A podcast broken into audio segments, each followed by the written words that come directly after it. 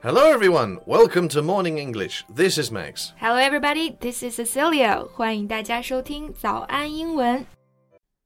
在节目的开始，给大家送一个福利。今天给大家限量送出十个我们早安英文王牌会员课程的七天免费体验权限，两千多节早安英文会员课程以及每天一场的中外教直播课，通通可以无限畅听。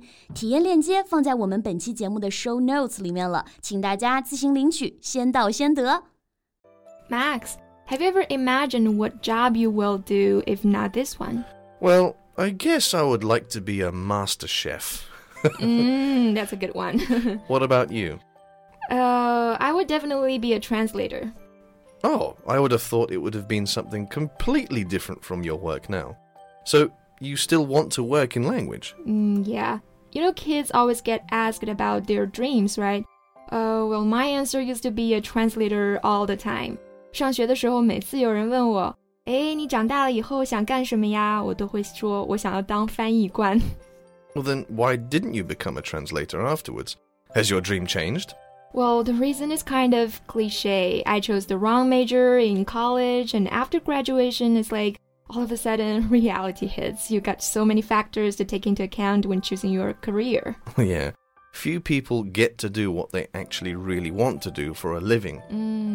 虽然没能有幸做成这个工作哈，但是不妨碍我呢对这个职业始终保有一份情怀。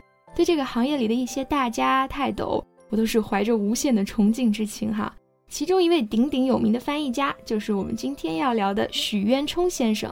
许先生刚刚过完一百岁生日哈，这里也祝贺老人家，希望他身体健康，福寿延绵。Look how excited you are. All eager to talk about your idol. Yeah, he really is my idol. 还是先简单介绍一下许渊冲先生啊，他呢师从钱钟书、闻一多、冯友兰等学术大家，是目前中国唯一能在古典诗词和英法韵文之间进行互译的专家，并且获得过中国翻译文化终身成就奖，以及国际翻译界的最高奖项北极光杰出文学翻译奖。if I remember, he is the first Asian winner of the award. He is best known for translating ancient Chinese poems. You know, really esoteric works. 对，随随便便列举一些啊，《诗经》《楚辞》《道德经》《论语》，还有《唐诗三百首》啊，《毛泽东诗集》啊。其中的一些呢，刚刚 Max 在形容他们的时候用到了一个词，叫做 esoteric。 Esoteric means something is likely to be understood or enjoyed by only a few people with a specific knowledge or interest. 嗯，只有少部分拥有专业知识和兴趣的人才能理解的，也就是形容这个作品比较的深奥晦涩，像我们刚才说的《诗经》《楚辞》这类。I have a question. So, what is a good translation? Mm, translation involves three requirements difficult to fulfill faithfulness, expressiveness and elegance。这个呢，就是思想家严复先生提出的译事三难哈：信达雅，信就是要忠于原文，我们翻译成 faithfulness；达指译文要通顺明白，翻译成 expressiveness；雅则指要追求文章本身的古雅，简明优雅，翻译成 elegance。faithfulness, expressiveness, elegance So, literary translation is an art that calls for innovation and recreation. Especially when it comes to Chinese, as more than 50% of Chinese words do not have equivalents in Western languages. 这个 equivalent 就是指对等的事物，那在这里呢，它就是指英文中和中文对应的词。另外，刚刚 Max 在指出翻译需要创新与再创造的时候，用到了一个短语，叫做 call for。 if something calls for a particular action or quality, it needs it or makes it necessary. 是的，这个 call for something 就表示需要、要求某事。说这么多啊，不如我们直接来欣赏许先生的译作吧，直观的感受一下信达雅之美哈。我们来读的这个作品呢，是来自柳宗元的《江雪》，which is translated as Fishing in Snow。嗯，这首诗原文是这样的。千山鸟飞绝， 万径人踪灭。孤舟蓑笠翁，独钓寒江雪。From hill to hill, no bird in flight. From path to path, no man in sight. A lonely fisherman afloat is fishing snow in a lonely boat. Wow, really beautiful, right? 怎么样？是不是既完美还原了原诗的神韵，又做到了文词的工整和韵律啊 Yeah, he really combined visual and oral beauties together. 诶，这个总结很到位哈，做到了视觉和听觉美的统一。那 his fans, you must have known that Xu was diagnosed with rectal cancer in 2007, right? Yeah, his doctor told him that he would live no more than seven years. But look, he's a hundred-year-old man now and is delving into the translation of Shakespeare's complete works。这个 delve into 就是指深入研究、钻研某事。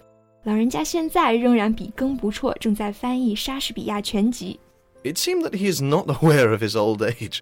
Only when he needs to read books with the aid of a magnifying glass will he smile and utter, I'm really old. 许先生有时候像个孩子一样，很可爱哈。 只有用放大镜看书的时候呢，才会抱怨一句：“哎呀，我太老了。”不知道大家知不知道放大镜怎么说啊？放大我们可以用 magnify 这个动词，那放大镜呢，我们就可以说 magnifying glass。I'm sure most people may not understand why he would be working so hard at this age. Yeah, some even doubt whether he could uh, complete such a heavy program. Here's how he responded. There is always something that I cannot do, just leave it to my next generations.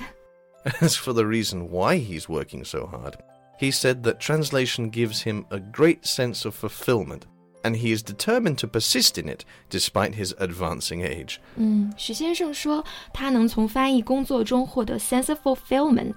这个 fulfillment 就是我们说的满足感或者说成就感。 You know, as a rule, those who take a deep interest in their career are most likely to succeed. As Xu sees it, life is not how long you live, but how long you can remember. He is enjoying a life worth of remembering. Right. There is this really lovely scene in this interview. He loves to appreciate the moon, you know. When asked why he loves the moon, he simply said, The moon is beautiful and life is the pursuit of beauty. 嗯，生命就是对美的追求，这也是先生一生在践行的。这句话作为这期节目的结尾送给大家，也希望大家无论从事什么职业哈，都能从你在做的事情当中发现美，在俯身寻找六便士的间隙，也能抬头看见美好的月亮。So, thank you for listening. This is Max. This is Cecilia. See you next time. Bye. Bye. 今天的节目就到这里了。如果节目还听得不过瘾的话，也欢迎加入我们的早安英文会员。成为会员，您就可以无限畅听我们每天一场免费的中外教直播课，以及两千多节原创系统课程了。今天我们限量送出十个七天免费试听权限，试听链接放在我们本期节目的 show notes 里了，请大家自行领取，先到先得。